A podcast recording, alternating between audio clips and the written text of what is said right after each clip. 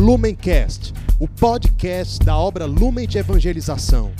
Ser feliz fazendo o outro feliz. Acesse lumencerfeliz.com.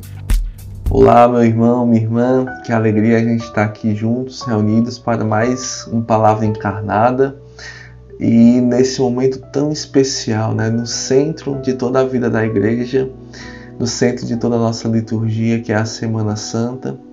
Hoje, dia 30 de março, terça-feira santa, estamos mais uma vez reunidos em nome do Pai, do Filho, do Espírito Santo. Amém. Vinde, Espírito Santo, e enchei os corações dos vossos fiéis e acendei neles o fogo do vosso amor.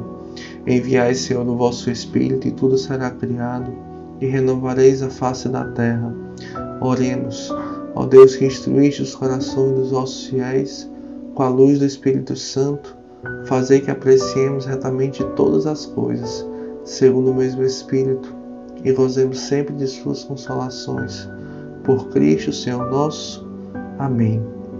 Irmãos, o, a liturgia hoje nos propõe o evangelho que está lá no livro de São João, capítulo 13, versículos de 21 a 33 e 36 a 38. Naquele tempo, estando à mesa com seus discípulos, Jesus ficou profundamente comovido e testemunhou: Em verdade, em verdade vos digo, um de vós me entregará.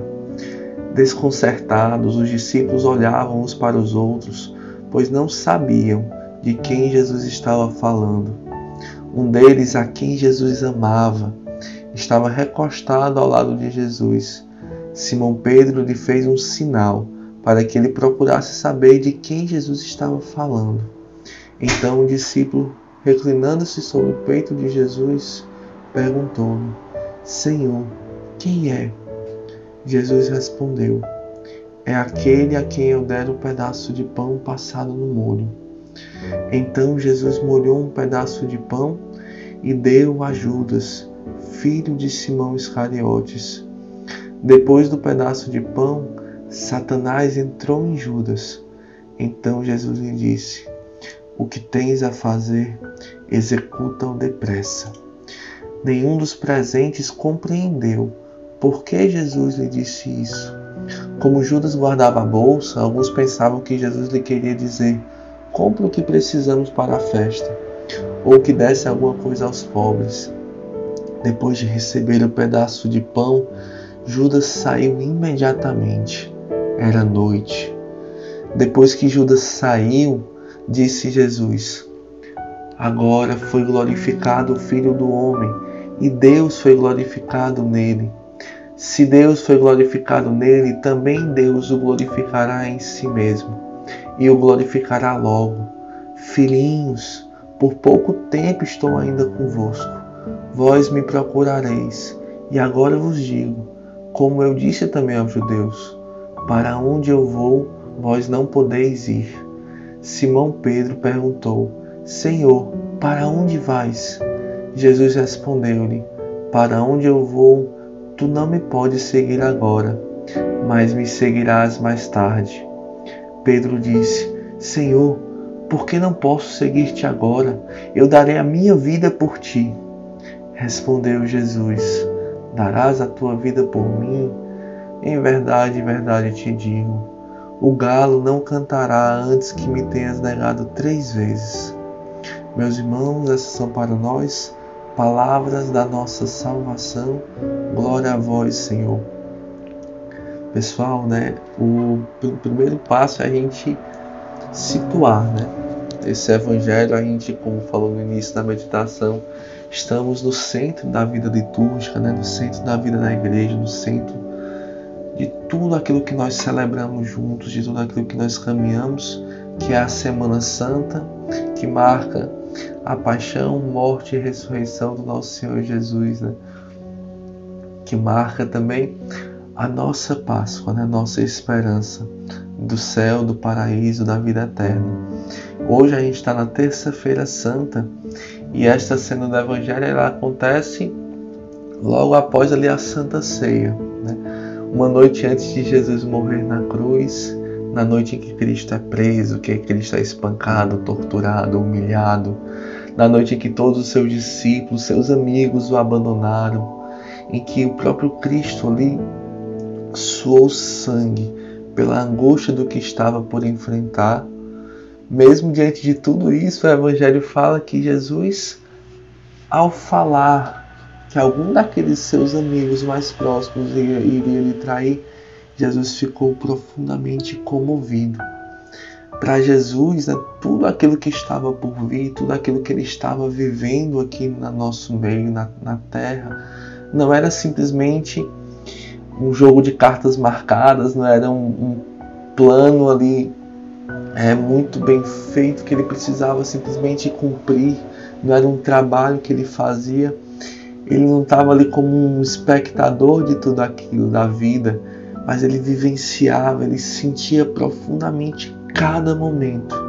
Ele chorava, ele se alegrava, ele se comovia, porque ele era 100% homem e 100% Deus em tudo. E ainda é hoje. Ainda hoje Jesus também sente dor, Jesus chora, Jesus se comove pelas nossas infidelidades, pelas nossas traições, grandes ou pequenas, explícitas ou escondidas. Jesus sente, Jesus sente. Jesus sente a tua distância, sente a, tua indiferença, ele não é um espectador na tua vida também hoje, mas ele vivencia e sente profundamente cada passo, cada escolha,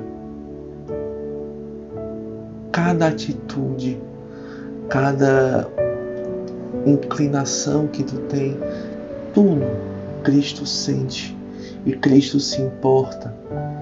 E Cristo responde porque você é precioso para Ele. Então a gente vê que mesmo Jesus sabendo de tudo o que iria acontecer, de tudo que ele iria passar, Jesus ali ele sentiu profundamente a traição de Judas. Jesus se emocionou ao pensar que aquele amigo iria fazer isso com ele. Né? Que a gente possa também nas, nos nossos momentos de fragilidade, né, de queda, lembrar que tudo aquilo que nós fazemos, Jesus sente e Jesus se importa também com a nossa salvação, com a nossa vida, com o nosso amor para com Ele. E essa relação pessoal né, de Jesus com seus discípulos, com seus amigos, a gente também vê ali na figura de João. Mesmo estando todos juntos, é a João que Pedro pede. Pedro não, não pergunta diretamente a Jesus. Pedro não pede a qualquer outro discípulo, mas Pedro pede a João, o discípulo amado, aquele a quem Jesus tinha um afeto especial, né? Aquele a quem talvez Jesus pudesse abrir mais o seu coração, aquele a quem talvez também abrisse o seu coração mais para Jesus. Tanto é que João, né, ele é quem mais fala e melhor fala do amor de Deus toda, em toda a Bíblia, né? em todo o Novo Testamento. Ele é quem fala com mais profundidade. Talvez por ter conhecido mais profundamente o coração de Cristo. Né? É no coração de Cristo que a gente aprende o que é o amor. Né? Mas será que a gente tem também tido essa mesma experiência de João? Né? De, de intimidade, de afeto, de se reclinar a cabeça no peito de Jesus? Será que a gente tem permitido que a nossa relação com Cristo tenha também esse caráter pessoal de uma amizade profunda? Ou será que nós somente nos colocamos como servos, como aqueles que cumprem o seu papel, que ajudam, que trabalham, mas que não têm ainda essa intimidade com o Senhor? É algo que realmente Deus quer nos inquietar nesse período, nesse finalzinho de quaresma, né? E por fim, meus irmãos, é, o último ponto que eu queria meditar aqui com vocês é muito forte a gente perceber que de fato, né, a lógica do mundo não é a lógica de Cristo. a palavra fala que depois de receber o pedaço de pão, Judas saiu imediatamente que era noite. E assim que Judas sai, Jesus fala que agora foi glorificado o Filho do Homem, Deus foi glorificado nele. Para o um mundo, né, talvez para o próprio inimigo de Deus que não entende o coração de Deus, ele estava ali a executar o seu plano. Ele estava ali a atrapalhar os planos de Deus, mas na verdade ele estava participando contra a sua vontade dos planos de Deus porque ali já iniciava a paixão de Cristo e Jesus celebrava já a sua vitória, a vitória de Deus, a vitória na cruz. É muito belo. A gente vê mesmo como a pedra que os pedreiros rejeitaram se torna a pedra angular. Né? Como aquilo que é indigno para o mundo, aquilo que é rejeitado pelo mundo, para Deus é tudo, para Deus é o centro. Né?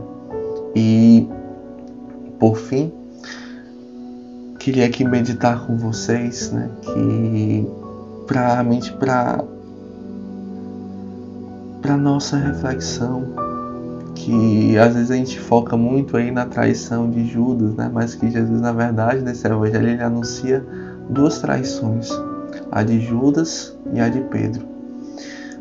Judas, né, com aquele, mesmo com aquele último gesto de Jesus de oferecer o pão no molho, né, que era um gesto de carinho, de afeto entre os judeus, Judas permaneceu com o coração duro, se afastou do grupo dos discípulos, foi para as trevas da noite, não se arrependeu e morreu em pecado como um traidor, do qual o Evangelho fala que seria melhor nunca ter nascido.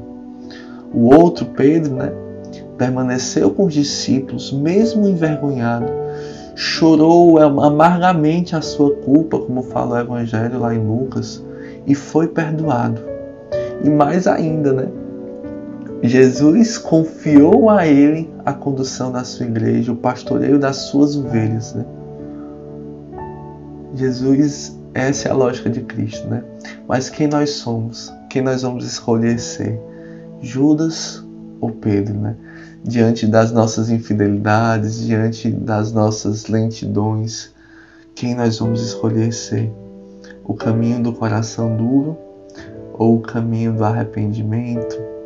O caminho daquele que se coloca como pecador, como necessitado diante de Cristo e prova da sua misericórdia e é perdoado infinitamente, 70 vezes 7 e recebe cem vezes mais. Nós te louvamos, Senhor, pela tua misericórdia, pela tua graça, que sempre superabunda onde antes abundava o nosso pecado. Muito obrigado, Senhor, pelo teu amor, pela tua graça, pela tua misericórdia, que nos salvou e que nos salva a cada dia. O nosso coração e a nossa vida, Senhor, é tua, para te servir, para te amar como tu mereces, Senhor. Este é o nosso desejo, o qual nós entregamos pela intercessão da Virgem Maria. Ave Maria, cheia de graça, o Senhor é convosco.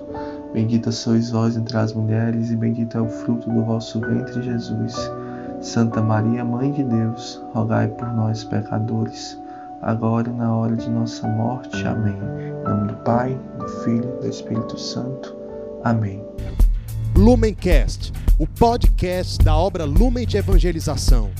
Ser feliz fazendo o outro feliz. Acesse lumencerfeliz.com.